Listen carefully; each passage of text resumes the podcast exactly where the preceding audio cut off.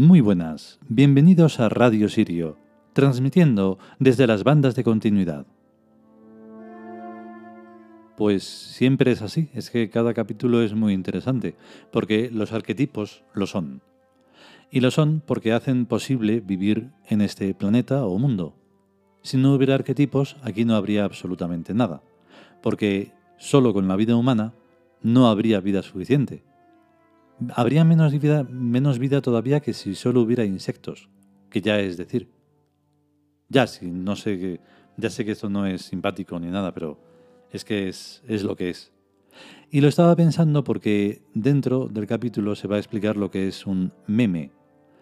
Es muy curioso porque ahora se utiliza meme de una manera completamente vulgar, sin ningún sentido y nadie sabe de dónde viene. Pues en el capítulo se explica, y se explica muy bien incluso más allá de lo que explica la Wikipedia, que siempre es bastante eh, sencillita. Vamos a por el capítulo.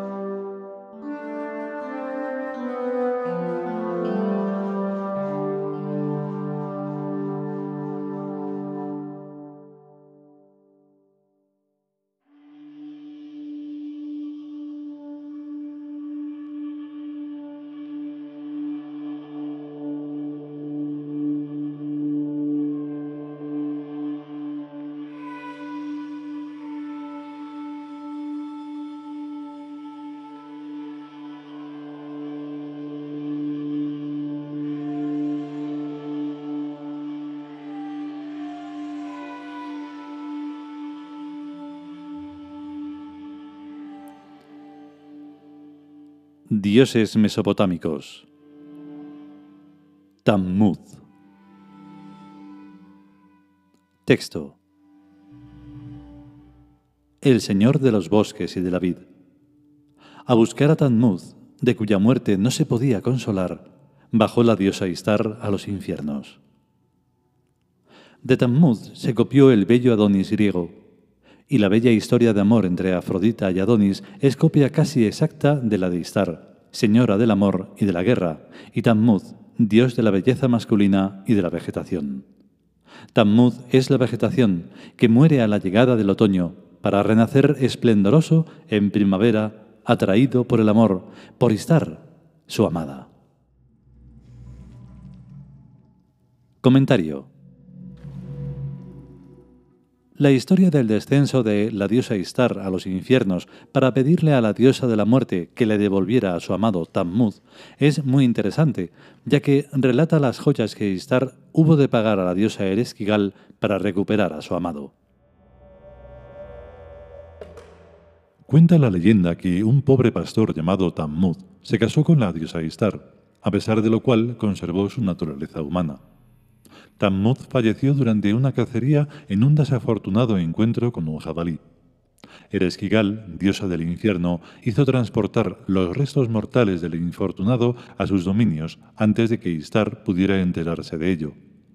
Desesperada por la pérdida, la diosa del amor, a pesar de los consejos de las demás divinidades que la aconsejaban, decidió descender al reino de Ultratumba para reunirse con su amado esposo fue interceptada en su sombrío viaje por el guardián del Averno, quien, atemorizado por las amenazas de Istar, resolvió hablar con su ama. Eresquigal, siguiendo las órdenes de su marido, el gran Nergal, deidad del infierno, la peste y la guerra, permitió la entrada a Istar con la condición de dejar una ofrenda en cada una de las puertas que atravesase. La diosa del infierno, arrepentida de haber permitido el acceso de Istar a su reino, resolvió prohibir la salida de la divinidad del amor, quien feliz de encontrarse con Tammuz no había pensado en tomar el camino de regreso. En la tierra, debido a su ausencia, las personas no se casaban y no tenían hijos, por lo que los dioses se reunieron e intimaron a Eresquigal que permitiese el regreso de Istar. Acompañada por su marido, recuperaba en el camino de retorno todos los indumentos que había dejado como ofrenda y la tierra volvió a la normalidad. la exaltación de la fidelidad de los amados que logran superar hasta la misma barrera de la muerte se asemeja a las leyendas griegas de Demetrio y Perséfone, de Afrodita y Adonis, y de Orfeo y Eurídice. La historia ha sido cantada en un antiguo poema proveniente de un arcaico texto sumerio llamado El descenso de Istar a los infiernos. Este hombre no sabe poner la H de Istar en su sitio un pobre pastor dice que es Tammuz, solo porque le llaman el pastor, en el sentido de el divino pastor. De todos modos, Tammuz o Dummuz es un personaje muy raro, pues aunque se casó con Inanna o Istar, es el compañero eterno de Aningicida, que es la serpiente del árbol de la ciencia del bien y del mal del paraíso terrenal, y que, aunque le llaman la gran señora de la luna, muchas veces la representan con barba. ¿Será acaso una mujer barbuda? O a lo mejor es un tío guapito que se afeita todos los días, pero que de vez en cuando se deja crecer la barba. Desde luego, líos de familia hay en el matrimonio de Tammuz e Istar. Si no, no se explica lo de mandarlo al infierno. Inanna o Istar es una diosa de armas tomar, pues al dios Enki lo emborrachó y le robó los memes. Memes son los comportamientos secretos de los dioses y de los humanos que son imprescindibles para que el mundo funcione. Los robó y se quedó con ellos. Enki le mandó muchos demonios para que le devolviera los memes, pero Inanna o Istar los mató a todos, los demonios, y se quedó con los memes. Lo de que un jabalí mató a Tammuz es solo un cuento bonito, que puede ser verdad sin haber ocurrido nunca. El hecho es que Istar manda a su marido divino Tammuz al infierno todos los años durante varios meses, y después va a sacarlo. Mucho te quiero bonito, pero solo un ratito.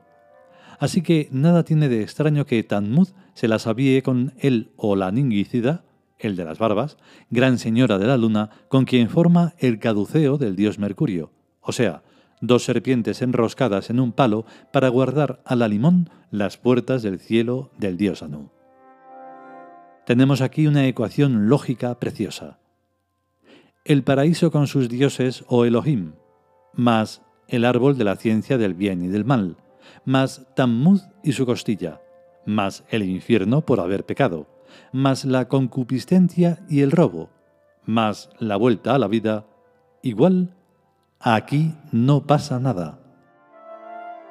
La ambigüedad de la ecuación está en Ningicida, en si es tío o tía o bisexual. Lo políticamente correcto es que sea tío, pero entonces no sería una ecuación de segundo grado con dos soluciones como es lo que ocurre realmente.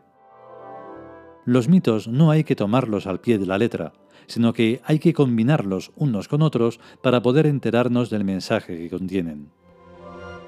Lo sencillito es decir que Tanmuz es el dios de las flores y de la vegetación, que aparecen en primavera y desaparecen a finales de otoño sin dejar ni rastro. Pero los jardines de mi casa están verdes todo el año, y las adelfas casi también tienen sus flores rojas el año completo, y las hiedras cuando florecen es en invierno. Y además en Mesopotamia hace mucho más calor que en Madrid, y allí no hay invierno. Istar es la diosa del amor y de la guerra, y Tammuz es el pastor, los pastores no son jardineros, sino que son ovejeros y ganaderos en general. En cuanto a los dioses, son psíquicos, aunque tengan estatuas y funcionan como las entidades psíquicas que son, o sea, sentimientos, pasiones y cosas de esas. No estamos pues hablando de mitos, sino de psicología.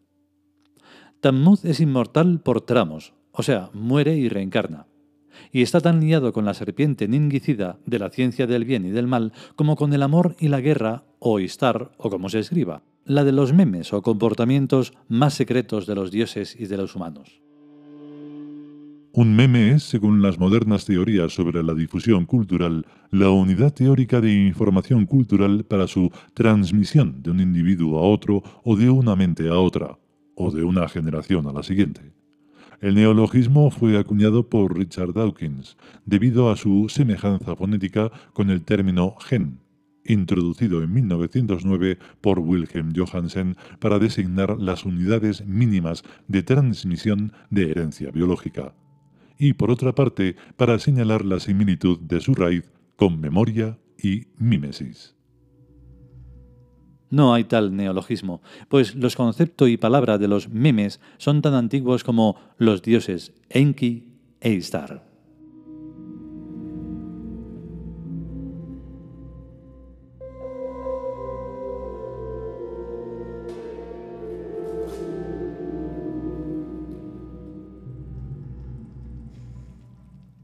Y hasta aquí el capítulo dedicado a Tammuz. En, la página web de los siete soles podéis ver el, rostro, es, una, maravilla absoluta. Em, y se parece un montón a Adonis, incluso al arquetípico, al, al de los cuentos y a todos. Es bellísimo.